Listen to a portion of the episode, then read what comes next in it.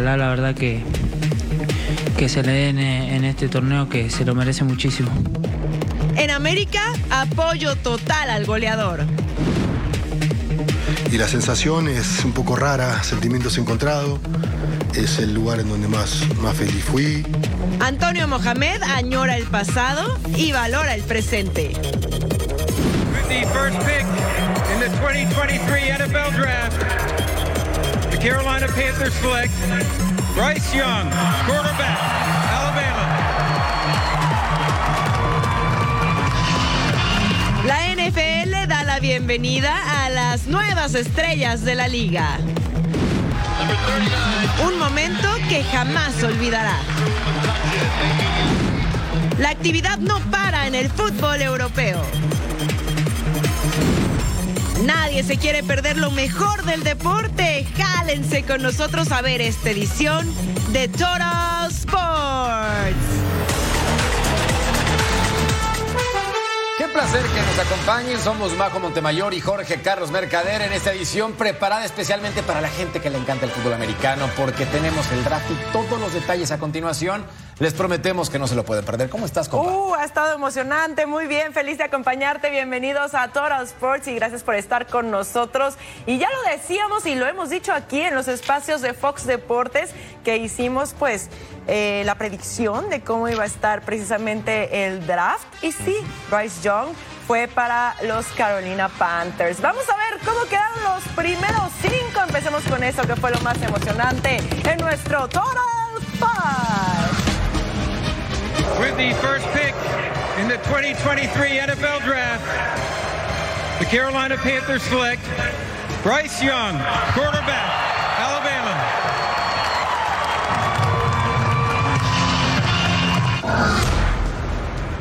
With the second pick in the 2023 NFL Draft, the Houston Texans select CJ Stroud,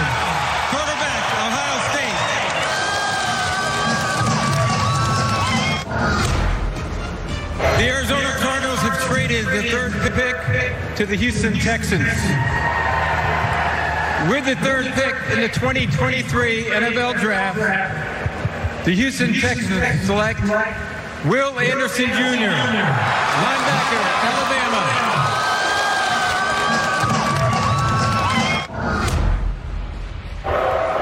With the fourth pick in the 2023 NFL Draft, the Indianapolis Colts select Anthony Richardson, quarterback, Florida.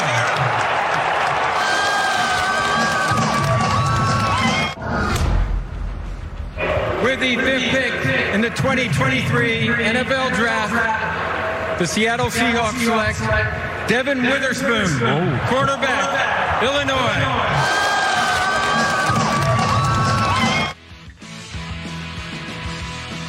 Y veamos entonces las rondas del 6 al 10. Paris Johnson con los Cardinals, Tyree Wilson con los Raiders, Villan Robinson con los Falcons, sorpresa, Jalen Carter con los Eagles y también Darnell Wright con el equipo de los Bears en este draft que va a durar prácticamente tres días, jueves, viernes y sábado, para que ustedes sepan qué es lo que ocurre con su equipo favorito. Es correcto. ¿Estás feliz con tu No. equipo? No. estás No, no, feliz. no, la verdad no. ¿Tú? Bueno, por parte de los Pats, Cristian González, colombiano, llega a la franquicia. Pero hay que viajar a Inglaterra porque hubo actividad en el fútbol. Vamos entonces para ver qué ocurrió en los compromisos de este día. Arrancamos con el Tottenham enfrentando al Man United y aquí está Jadon Sancho. Se acomoda el británico de 23 años y va a marcar su quinto gol de la temporada. Le ha costado ser titular indiscutible, pero acá no le costó anotar 1 por 0 para los Red Devils. Luego, Marcus Rashford, 2 a 0, 80 millones de euros en el mercado, su gol número 16 de la campaña Nice. Al 56, Pedro Porro le pega, segundo tanto para el Sporting Lisboa, y así marcaba Pedro Porro. Esa anotación había juego. Acá Harry Kane con Hyun Min Son, mi coreano favorito. Y estaba entonces con el tato del empate, el noveno de la campaña. No hay fuera de lugar. Reparten puntos Man United y el Tottenham. Horizon Park para ver al Everton que llega de empatar frente al Crystal Palace y del lado de los visitantes Newcastle que le ganó al Tottenham, usted recordará 6 a 1. Joelinton al 28 conducía, recorta, le pega, atajaba el portero y el rebote a Callum Wilson. Pone el gol el británico. Joy Willock desborda, saca el centro. Joelinton remataba de cabeza.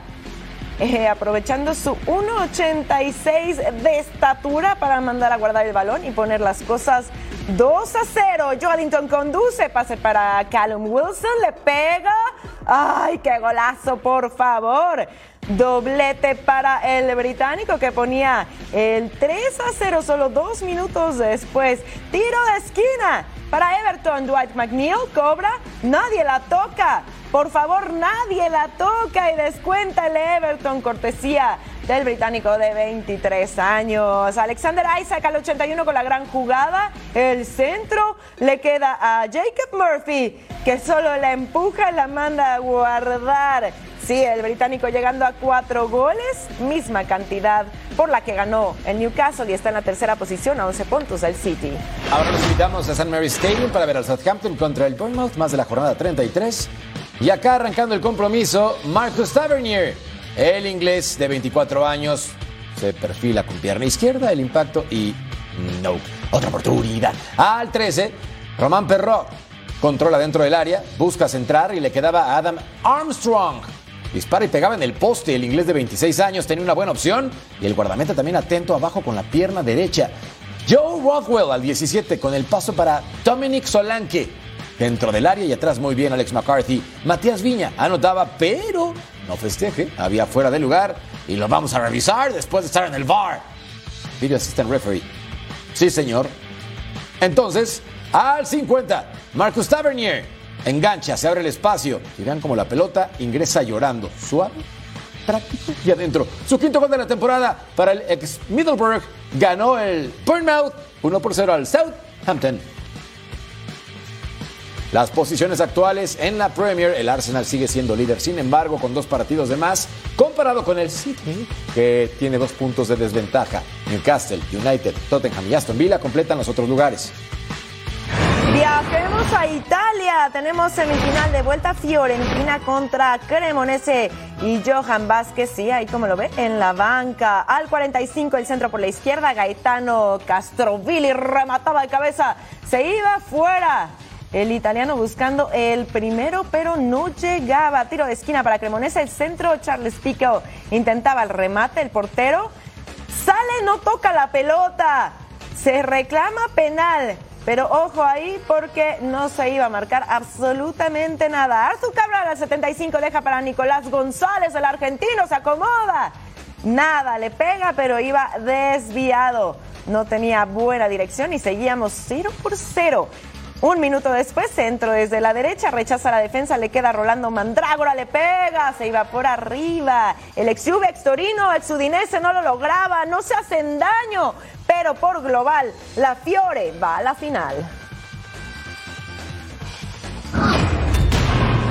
Platiquemos ahora del fútbol mexicano porque el partido entre Puebla y Tijuana tiene que ser cambiado de fecha y todo por el Po, Po, Popocatépetl. Y es que debido a la caída de ceniza volcánica en la ciudad de Puebla, que derivó en la cancelación del vuelo en la que Cholos se trasladaría el día de hoy a la sede del partido correspondiente a la jornada 17, el encuentro va a tener que ser reprogramado.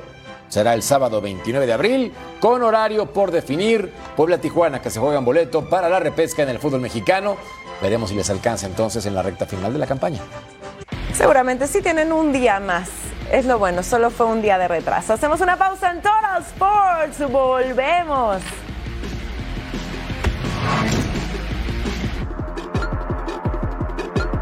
Al volver platicamos del AME y también de su rival Juárez.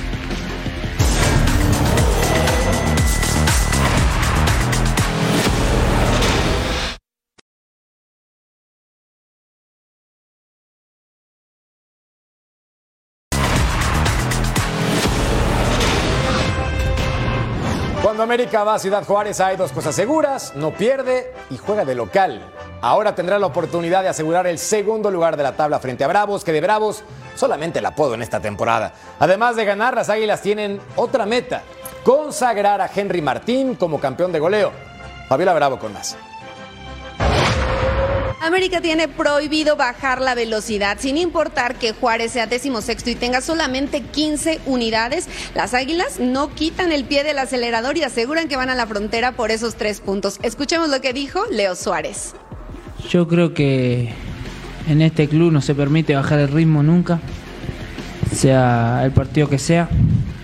Eh, al ser el, último vamos, vamos a ir a, a ganar, a dar lo mejor de, de nosotros y a tratar de, de traer los tres puntos para, para terminar lo más, lo más arriba posible de cara, de cara a la liguilla. Además, también el futbolista argentino, quien dijo que las Águilas del América están al nivel de Boca Juniors, también aseguró que es momento de que Henry Martín se convierta en monarca de goleo. Los que jugamos atrás de, de Henry sabemos la capacidad de gol que tiene él y todos tratamos de, de hacerlo mejor para ayudarlo a que, a que haga goles y, y ojalá la verdad que, que se le den en este torneo que se lo merece muchísimo. Las Águilas del América realizaron el viaje este jueves a Ciudad Juárez. Federico Viñas arrastra una lesión muscular, por lo cual no podría ser tomado en cuenta por el Tan Ortiz. Y en el caso de Néstor Araujo, si bien se recuperó y estuvo en los entrenamientos, todavía no está al 100% y será precisamente el estratega quien decida si va o no al terreno de juego. Desde la Ciudad de México, Fabiola Bravo. Muchas gracias, Fabs. Alfredo Talavera ha disputado 33 partidos contra América como portero en primera división, por lo que conoce perfectamente lo que se juega este viernes en busca de un boleto por la reclasificación. El portero habló en conferencia de prensa y Rafa Álvarez nos tiene todo el reporte. El día previo al duelo de los Bravos ante las Águilas del América, aquí en la cancha del Estadio Olímpico Benito Juárez, habló en conferencia de prensa Alfredo Talavera uno de los jugadores emblemáticos del cuadro fronterizo. Y precisamente habló sobre lo que significa este proyecto, que si bien ha tenido muchas dificultades, él sigue siendo positivo, sigue creyendo y menciona que así es cuando algo se está construyendo. Repito, a veces la suerte no ha estado de nuestro lado, pero cuando estás en un proceso de, eh, en un proyecto, muchas cosas pueden pasar, ¿no? Eh, y, y entre adaptación, entre el conocimiento al compañero, entre eh, y llega un entrenador, eh, llega otro. Todo eso tiene que pasar cuando anda, estás en, en, construyendo sobre todo. Estás construyendo y, y, y, pasan esas cosas. Pese a tener 10 partidos consecutivos sin ganar desde el pasado mes de febrero, los Bravos llegan con posibilidades aún de meterse al repechaje del Clausura 2023. Y mientras tengan esta posibilidad, van a pelear con todo lo que tienen. Sí, sabemos que es, un equipo peligroso que tiene grandes individualidades ahí arriba y que en cualquier momento pueden causar daño a cualquier equipo, ¿no? Eso ya está, eso ya lo sabemos. Lo que tenemos que ocuparnos es de nosotros nada más.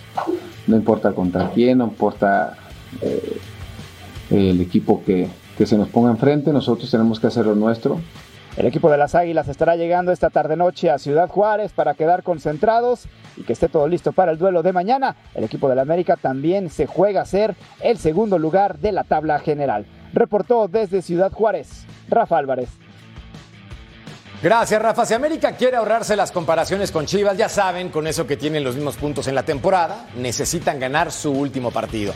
Así, asegurarían el segundo lugar de la tabla general, a menos que el Guadalajara ganara por más de ocho goles de diferencia su duelo contra Mazatlán. Y les apuesto mi cabellera a que eso no va a pasar. Las Águilas cierran contra Bravos de Juárez, donde, por cierto, en esa ciudad no han perdido en sus últimos cuatro juegos. Y veamos el último compromiso donde ganó el conjunto de Cuapa. Aquí, jornada 5 en la apertura 2021. Maximiliano Olivera va a tener tiempo, con espacio, saca el zapatazo con pierna izquierda y la pelota por encima. Juárez solamente ha ganado dos partidos como local en esta temporada. Presente, claro está. Al 30, la opción con Martín Galván, quien va a rematar a primer palo después de esta jugada y así abrir el marcador 1 por 0. La eterna promesa del fútbol mexicano de 30 años que ahora juega con Leones Negros, ¿se acuerdan de él? Estuvo en Cruz Azul. Al 32, Salvador Reyes pone el centro, Roger Martínez anticipa y Roger Martínez anota. Estábamos uno por uno. El que seguramente sale en verano, su contrato acaba el 30 de junio. Y supuestamente iría al 47, Adrián Mora con el centro, Gabriel Fernández remata con la cabeza. Y era anotación, sin embargo, se verifica en el VAR y se lo van a anular. Juárez necesita ganar y esperar resultados para avanzar a la repesca en este torneo. Minuto 51 de actividad. Con la pelota, Miguel Layún, quien levanta la cara, va a poner el centro. Y Álvaro Fidalgo, el español completamente solo con la cabeza. Sí, ponía el 2 por 1, jugador favorito del ruso. Sí, como no, hashtag sarcasmo. Joaquín Esquivel es expulsado por tremenda falta de Sebastián Córdoba. Y así, ganó el AME 2 por 1 en 2021.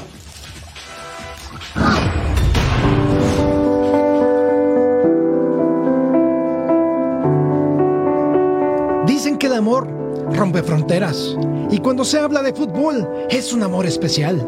Esta, esta es la historia de Miguel, quien gracias a sus padres y a su ingenio, crearon esta playera de Rayados de Monterrey con menos de un dólar. Es la primaria Ernesto Ibarra Luébano de Escobedo, Nuevo León. Aquí, una actividad escolar se convirtió en todo un suceso.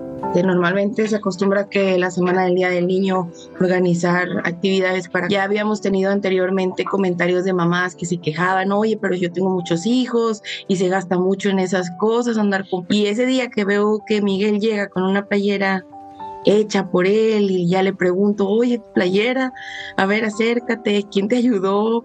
¿Cómo, ¿cómo la hiciste? Entonces ya me contó que su mamá le había ayudado, que él pues no tenía playeras así de ningún equipo, que él iba rayados, pero que nunca había tenido una. Así es. La escasez económica no fue obstáculo para Miguel de nueve años y su madre. Sí, pues me dijo, no, es que esta playera ya la tenía.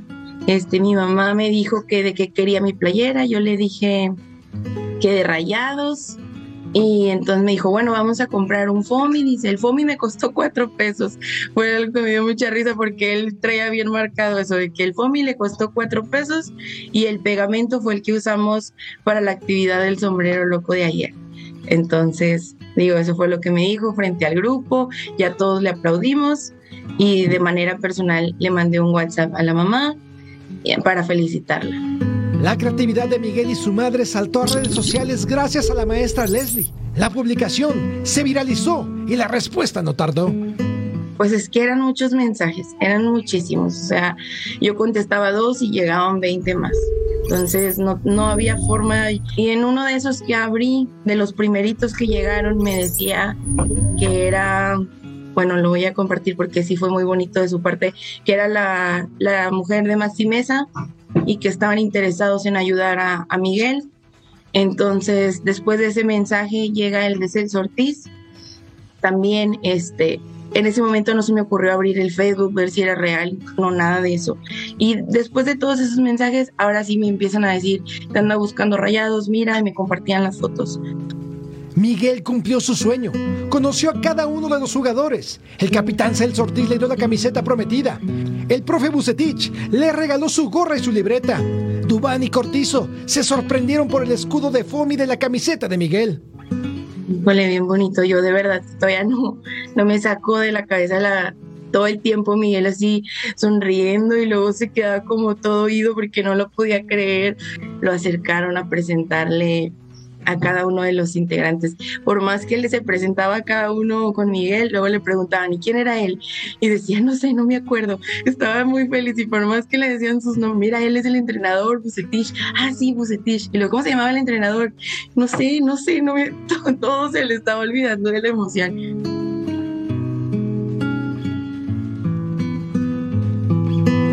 Miguel salió rayado la directiva le regaló entradas para el partido de este sábado, donde presumirá su camiseta firmada. Aquí, aquí no importa la clase social, no importa la cuestión económica, simplemente el querer, el soñar y conseguirlo vale más que cualquier cosa. Una experiencia que Miguel jamás olvidará. Qué bonita historia. Y de hecho, pase lo que pase en la última jornada, no hay quien le quite el primer lugar a Rayados, pero sería muy doloroso perder ante un viejo conocido como lo es Antonio Mohamed, sobre todo porque Monterrey suma dos derrotas en los últimos tres partidos. El reporte es de Alejandra Delgadillo. Desde el centro de entrenamiento BBVA, donde el día de hoy habló el director técnico Víctor Manuel Bucetich acerca del regreso de Antonio Mohamed a la Sultana del Norte, un viejo conocido y muy querido por la afición. También destacó que el día de hoy no entrenó con el grupo Víctor Guzmán debido a una infección estomacal. Escuchemos. Eh, creo que Toño lo conozco muy bien en ese sentido. Eh, ha sido un muy buen técnico y eso lo ha demostrado con los resultados que, que él ha obtenido. Eh, está en una circunstancia distinta ahora. ellos buscan por calificar en la repesca, nosotros buscamos hacer más puntos para romper esa marca y bueno, creo que cada quien tenemos que hacer nuestra, participó, nuestra participación. No, afortunadamente tenemos un plantel muy, profesional muy vasto en ese sentido, en donde hay la plena confianza en todos los que participan, todos los que han venido teniendo actuaciones, eh, la verdad que se han mostrado a la altura eh, y su nivel, su categoría la, la, manifiesta. Entonces eso me da o nos da la tranquilidad para que podamos tener esas variantes por las circunstancias que nos ha tocado estar viviendo. El Rey Midas espera que el partido del sábado suceda sin ningún contratiempo para poder disponer de toda su plantilla rumbo a la liguilla. Desde la Sultana del Norte, Alejandra Delgadillo.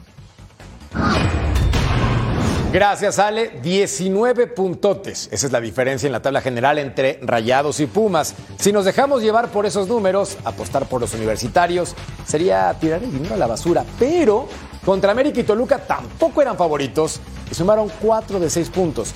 Más allá de su triste temporada, Antonio Mohamed se aferra al repechaje. Veremos para qué le alcanza. Y Pumas llega con 17 puntos a la última jornada y con la esperanza de ser uno de los dos equipos que se mete a la fiesta grande del fútbol mexicano. Así lo piensa también el técnico Antonio Mohamed, aunque también es sincero. Sabe que su equipo no debe de ser colocado como uno de los contendientes al título de clausura 2023 matemáticamente no podemos llegar calificados, eh, pero podemos llegar casi con una derrota estando adentro, porque pueden perder los demás o empatar y si a ti te golean puedes quedar fuera. Entonces que todos estén comprometidos y lo están para hacer un gran partido. Eh, en esto el, plantel está con una mentalidad muy competitiva, ningún rival es invencible, eh, así que nosotros tenemos la ilusión y seguiremos soñando despierto mientras tengamos posibilidades, lo vamos a hacer y vamos a luchar con todas nuestras fuerzas para poder lograr el objetivo. Mohamed no estará en el banquillo de los Pumas, fue expulsado en el último duelo ante las Águilas del América y bueno, muy a su estilo, con eh, mucha picardía, Mohamed nos cuenta la historia de cómo fue expulsado por Eduardo Galván, escuchemos. Y el árbitro me pidió que no, que no haga demanes, que si quiere que le grite, pero en la cara, y le grité en la cara, y me expulsó. Él me dijo eso. Me dijo, no hagas ademanes porque la gente ve que haces el número 8. Y digo, bueno, está bien. Ni siquiera grítame en la cara, pero bueno, bueno, cinco faltas del 8, le grité en la cara y me expulsó. Eso fue lo que pasó. Así fue. Eso fue de la historia. Así que ya le pedí disculpas a mis jugadores y espero que no, no vuelva a suceder. Y son muchos los recuerdos que le vienen a Antonio Mohamed cuando visita los Rayados del Monterrey. Fue campeón con el equipo de la pandilla en 2019, vuelve a su casa, lo buscará con los Pumas y intentará una hazaña porque nunca han ganado los Pumas en el gigante de acero. Desde la Ciudad de México, Edgar Jiménez. Gracias, estimado Edgar. Recuerden que tenemos el sábado 29 de abril un partidazo. Rayados del Monterrey contra los Pumas. 8 del Este, 5 del Pacífico en vivo, ya tú sabes, a través de Fox Deportes.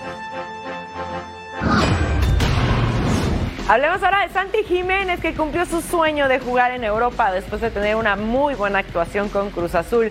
Pero ahora podría tener compañía en Países Bajos, ya que ha surgido el interés por Rodrigo Huescas, jugador que se ha ganado la titularidad con Ricardo Ferretti y ya tiene la mira puesta en el viejo continente.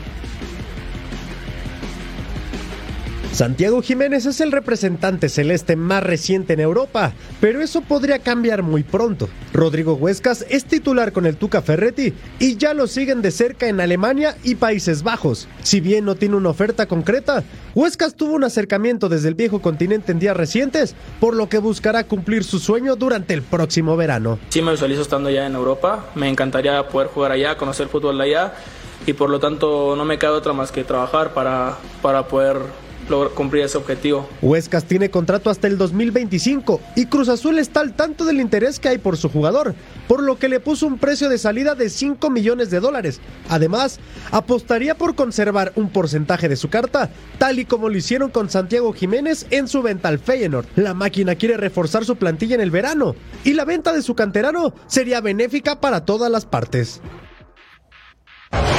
La oportunidad perfecta, pero después de 14 partidos en la fase regular tiene que demostrar consistencia para acabar en el equipo. Totalmente, pero yo sí creo que tiene todas las posibilidades de acabar por allá y hacer grandes cosas como lo está haciendo Santi Jiménez. Pausa en Total Sports, pero al volver, acción de la Liga Española. Muchos no quieren descender.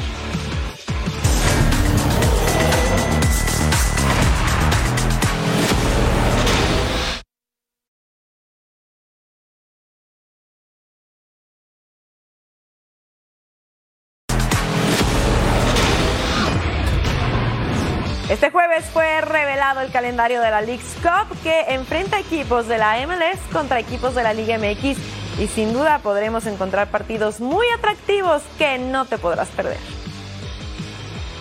La rivalidad entre la Liga MX y la MLS está por cambiar. La League's Cup llega este verano y habrá grandes encuentros que no te puedes perder. Este es el nuevo mundo del fútbol. Este es el nuevo juego. Es League's Cup.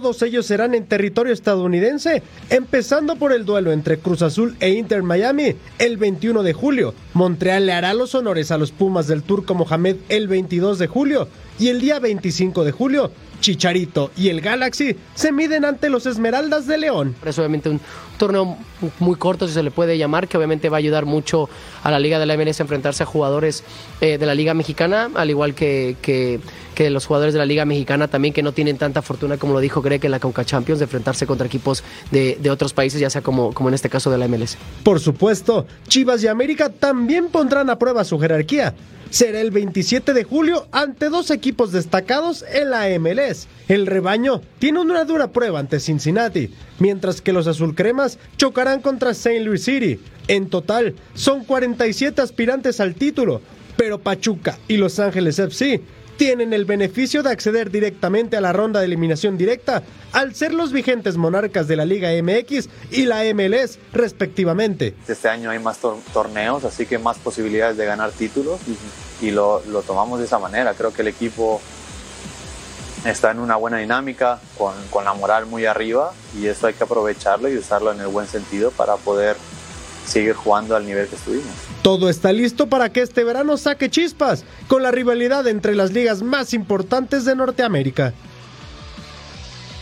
El torneo arranca el 21 de julio, termina el 19 de agosto, habrá 77 partidos en total y aquí tenemos los imperdibles. El 21 de julio Miami contra Cruz Azul, para el 23 de julio New York City FC contra Atlas, para el 25 LA Galaxy contra León y hay más. Aquí tenemos para el 26 de julio Real Salt Lake contra Rayados, también Portland Timbers contra los Tigres, el 27 de julio Cincinnati contra Chivas y San Luis contra América y para el 29 de julio Atlanta United se verá las caras ante la máquina del Cruz Azul.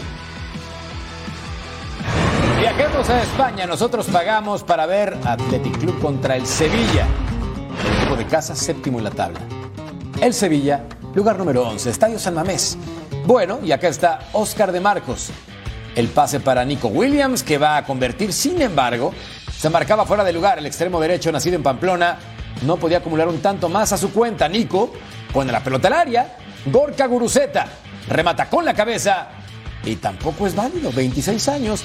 Será su séptimo gol de la temporada. Sin embargo, también anularon al 91. Atención, no festejen venía Geray Álvarez a la siguiente acción. Y es que, acabando el juego, patina y comete falta en el área y es penaltis. Vaya horror. Al cobro, Lucas Ocampos. Sí, pésima fortuna para el central. Nada que reclamar. Y aquí está Ocampos, el argentino, marcando su segundo tanto de la campaña. Ganó el Sevilla. Sorpresón. Vamos a Mestalla para ver a Valencia contra Valladolid, partido importantísimo por la permanencia en primera división. Al 6, este error de Diacadi recupera a Sael conduce, define y es el gol del canadiense de 28 años. Su sexta diana personal abría las cosas y Valladolid se ponía arriba por la mínima. Tiro libre de Valencia al 60, el centro de Diacadi remataba de cabeza aprovechando su 1.92 de estatura y su tercer gol personal. El mismo que se equivocó, ahora anotaba. Ah, espectacular, hay que celebrarlo. Y ya se acababa el encuentro, pero antes pase para Javier Guerra Moreno, recorta, le pega golazo, por favor por parte del canterano de 20 años, su primera anotación en la liga. Así Valencia se lleva los puntos y se ubica en el lugar número 16. Estadio de la Cerámica Villarreal contra Español, quinto lugar contra uno que está en zona de descenso. Y aquí estaba Javier Puado, le pega de tres dedos a primer palo. Y la anotación, el extremo derecho de 24 años, entonces ponía ventaja a los periquitos que se quieren salvar. Veremos si lo consiguen en el segundo tiempo. Gracias. Y po, Etienne Capué se perfila a continuación y saca un potente impacto. Golazo. Veterano de 34 años y con el Villarreal desde el 2020. Su segundo tanto del torneo para el jugador del submarino amarillo. Más adelante, la pelota al área y César Montes mete la mano. Se verifica en el bar y se lo van a marcar. Sí, el mexicano les echa una mano, literal. Dani Parejo falla, sin embargo, en la contra está atento para poner la pelota en portería y ya le daba la vuelta a la tortilla el conjunto del submarino amarillo. Contó con bastante suerte, hay que decirlo, pero estaba atento a la contra. Martin Brightwhite, José Lu y su tanto número 13 para el ex Alavés, ex Newcastle, ex Stoke City, ex Hanafa, ex entre otros. No hay fuera de lugar, la línea delimita perfectamente bien la zona y a jugar. Nicholas Jackson dentro del área, un recorte. A primer poste, el senegalés de 21 marcaba su tercer tanto de la campaña. Y luego en tiempo de compensación, Etienne Capué, con permiso, va a marcar el 4 por 2. ¿Y las golondrinas a los periquitos? Así está el tema del descenso en la liga. Varios equipos están implicados en esta lucha por la permanencia, algunos con más opciones de salvarse que otros. Pero tomemos, por ejemplo, el Elche, que es el colista, con solo 13 puntos. Ha conseguido dos victorias, 7 empates, 21 derrotas en 30 jornadas. Entonces, para salvarse, tendría que ganar absolutamente todos los encuentros que restan y además depende de otros resultados, cosa que se antoja bastante complicada. Misión imposible. Descantamos las golondrinas, me parece, a partir de ahora. Y ¿Sacas el violín? Lo intentaron, pero no pudo ser. La reserva de las matemáticas. Pausa en Troll Sports. Ya volvemos. Y tenemos actividad de grandes ligas. No le cambien. Aquí los esperamos.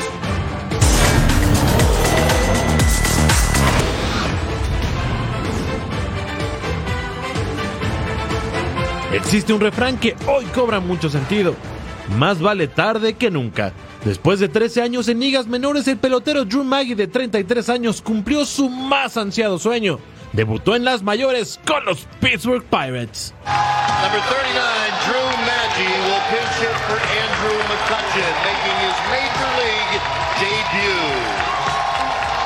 El momento que siempre imaginó se cumplió en la noche del 26 de abril ante los Dodgers. Era la parte baja de la octava entrada tuvo su primer turno al bate en la historia de las grandes ligas y recibió una gran y merecida ovación.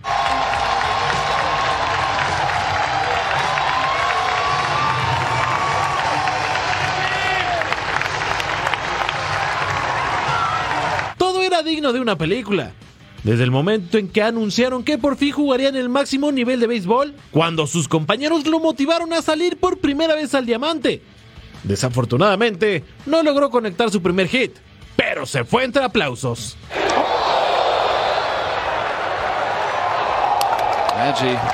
Strikes out. He's a big leaguer forever.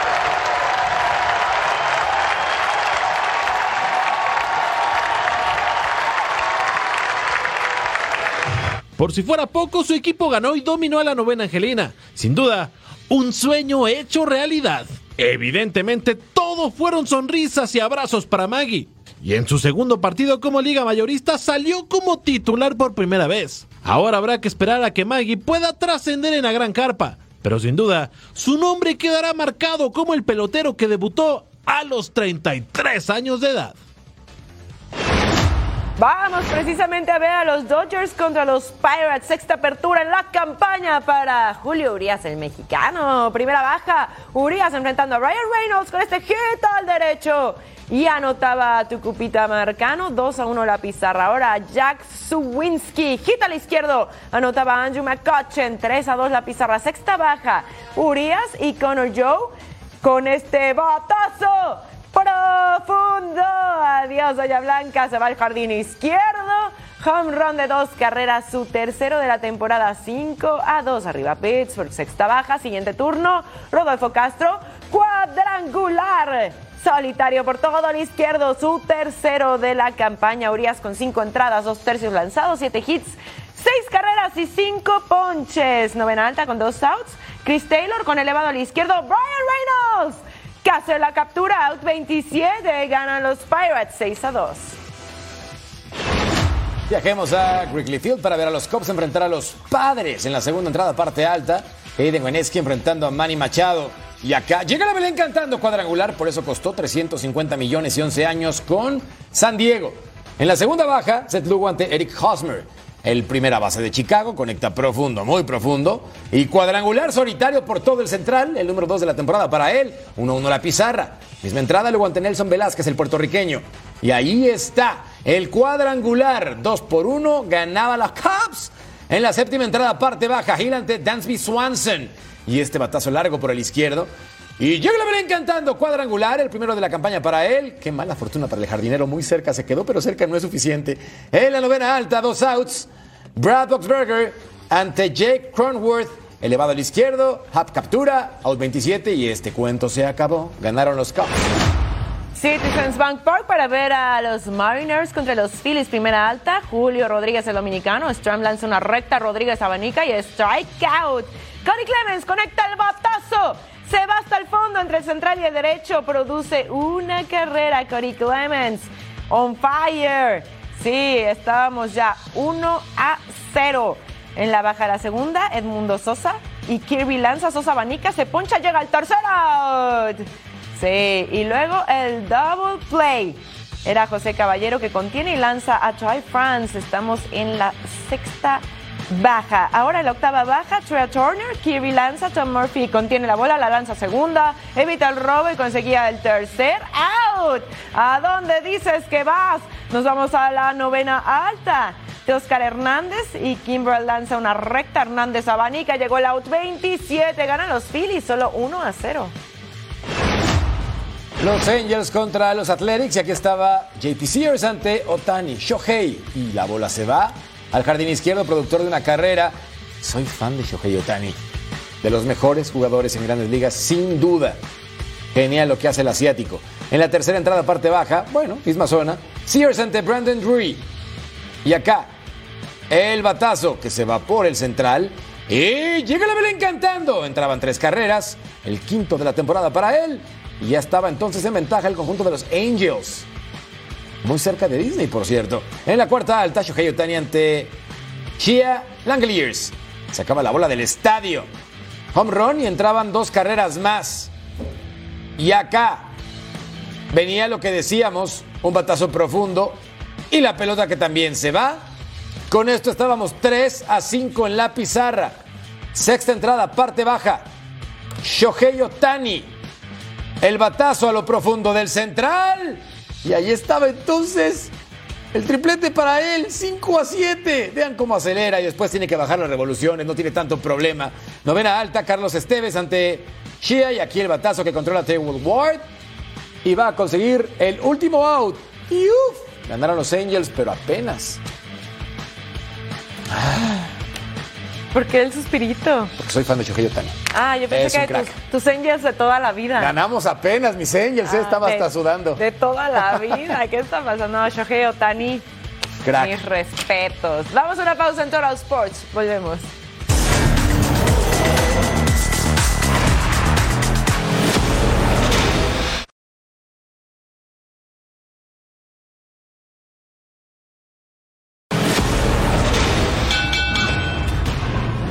El cinturón que estará en disputa en la pelea entre Saúl Álvarez y John Ryder es una joya. Con colores vivos, representa la mezcla de tierras y culturas y los estados de Jalisco y Puebla son los protagonistas.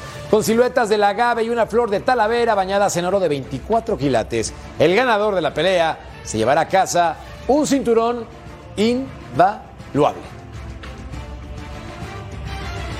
El Consejo Mundial de Boxeo de nueva cuenta dará un distinguido cinturón. Canelo Álvarez y John Ryder, además de pelear por la supremacía de las 168 libras, obtendrán el fajín CMB Puebla Jalisco. Esta obra de arte fue elaborada por artesanos mexicanos que combinaron la cultura poblana y jalisciense. Son piezas que llevan un pedazo de México en cada uno de sus bordes, en cada uno de sus shakiras. Es imposible ponerle un valor y es una pieza que se gana arriba del ring. Esta tradición del CMB lleva más de 40 años. Figuras como Julio César Chávez, Oscar de la Hoya, Floyd Mayweather y Canelo Álvarez recibieron este distintivo fajín. En 2017 comenzó una nueva era con la temática de la cultura prehispánica de México. Los dos primeros fueron elaborados por indígenas huicholes. El estilo chiapaneco llegó al año siguiente y así fueron sumándose distintas culturas como la maya, mazahua, otomí, totihuacana y zapoteca. Seis de estos cinchos los tiene Canelo Álvarez, quien se perfila nuevamente a ganar y poner en su colección el nuevo cinturón Puebla Jalisco, el cual enmarcará el regreso de una pelea de Canelo Álvarez en México. Regresa la Fórmula 1 con el Gran Premio de Azerbaiyán, cuarta fecha de calendario de Fórmula 1 con cambios interesantes que harán un desafiante fin de semana. Se reanuda la actividad de la Fórmula 1 con el Gran Premio de Azerbaiyán este fin de semana.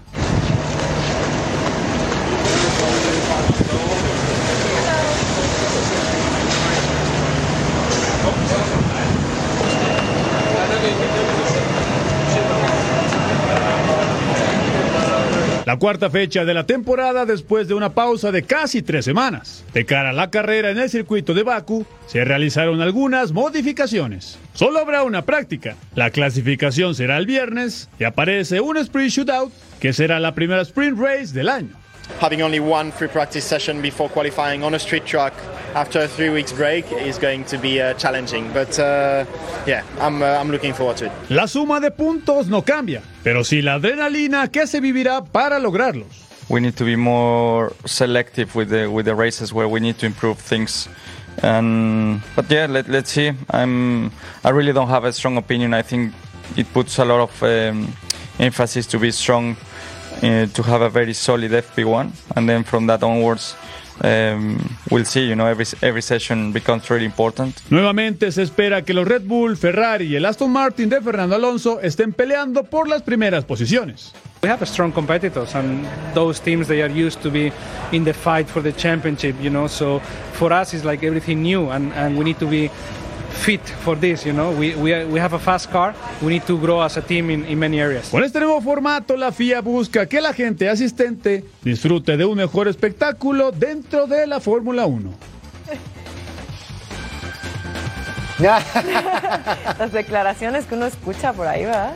Ah, bueno, importante Cuéntanos. decir que en este gran premio va a ser de madrugada el próximo domingo, 4, tiempo del este, entonces para que se preparen o no duerman y disfruten un tremendo carrera. Claro, llegando de la fiesta. ¿Por qué no?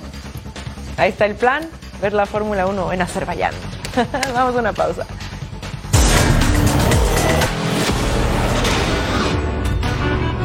Este sábado podrás disfrutar la gran final de la Copa de Francia por la pantalla de Fox Deportes y hay jugadores que debes seguir durante el partido.